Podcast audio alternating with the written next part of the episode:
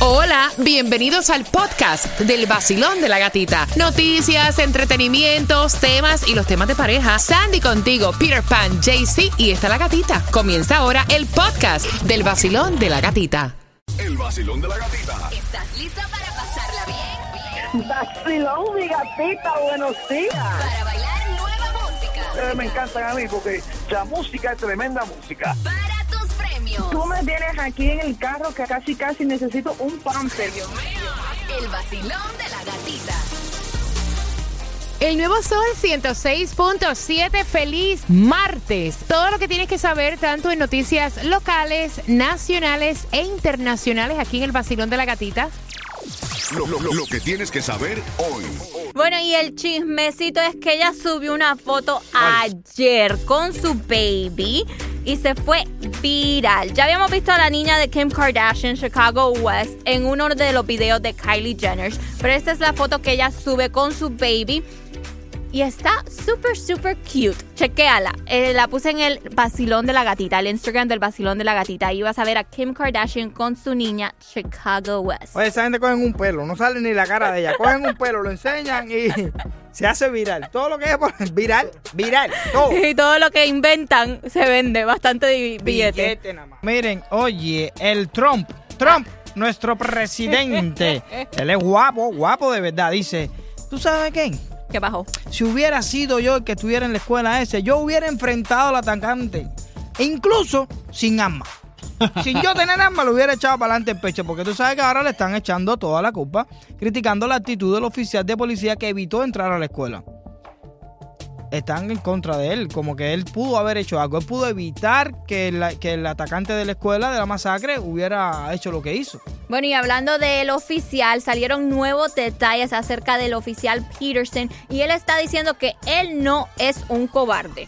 Scott Peterson se encontraba dentro del edificio administrativo cuando él dice que escuchó los disparos, pero pensaba que era pirotecnia. Él corrió al edificio 12 y en el edificio 12 se quedó a las afueras porque él pensaba que los disparos venían de afuera. Pero hubo un estudiante que lo vio y el, el estudiante dice que él vio como Scott Peterson miraba fijamente a la puerta del edificio 12 donde estaban ocurriendo los disparos. Hay muchas eh, reacciones acerca de lo que ocurrió ese día. También hay diferentes relatos que dicen que el oficial Scott Peterson hizo sí una llamada de disparos y también llamó a un código rojo. Eso significa un lockdown en la escuela Marjorie Stoneman Douglas. Wow, eso está Mira, difícil. te digo una cosa, yo sé que hay mucho dolor y muchas cosas porque es lamentable lo que sucedió, pero yo creo que se están desviando y buscando, como digo yo, la culpa es una bola de cristal que va rodando, rodando, rodando y al final tú sabes quién cae, en el más débil.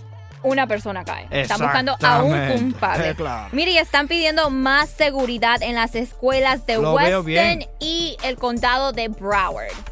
El administrador de la ciudad habló del riguroso entrenamiento de los oficiales e indicó que aunque la ciudad aporta parte del salario de esos uniformados, la Junta Escolar de Broward le corresponde un porcentaje. La primera resolución acordada fue exigir el cumplimiento de las obligaciones financieras al condado. ver si es posible poner como ventanas que sean antibala, de Sí. detectores de metal. Lo más importante acá es que prohíban las armas semiautomáticas También. y automáticas, eh, las armas militares, que no tienen que estar en manos de la población. No tiene nada que ver con la, la segunda enmienda.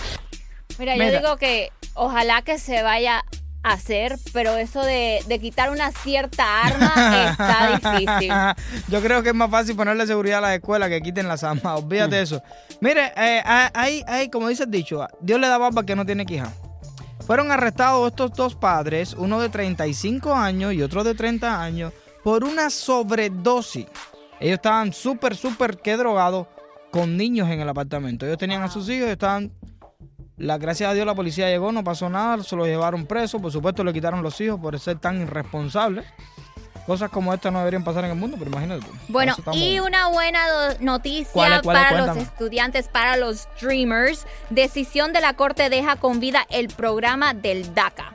El máximo tribunal se negó a revisar de forma urgente como pretendía el gobierno el fallo de la Corte de San Francisco que reactivó el programa. Así es que, de momento, el DACA no se suspenderá el 5 de marzo y los Dreamers pueden solicitar una extensión. La decisión queda ahora en manos de la Corte de Apelación de San Francisco y del Congreso Federal. Nice. Aeropuerto Internacional de Miami. Mira esto. Sí, lo que van a meter ahí, Candela. Reconocimiento facial.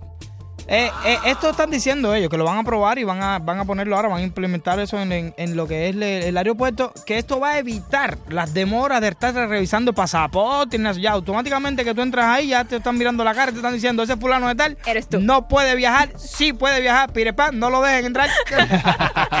pero reales. Ay, Dios. El baile del muerto. ¿Cómo Esto es no es una canción ni nada de eso, no, no, no. Esto es una modalidad que están ahora implementando en Europa, no creo que eso venga para acá, para Estados Unidos. Tú sabes que en las funerarias, en los funerales, están contratando strippers para que bailen en los funerales. Loco, pero real. La gente sí está loca.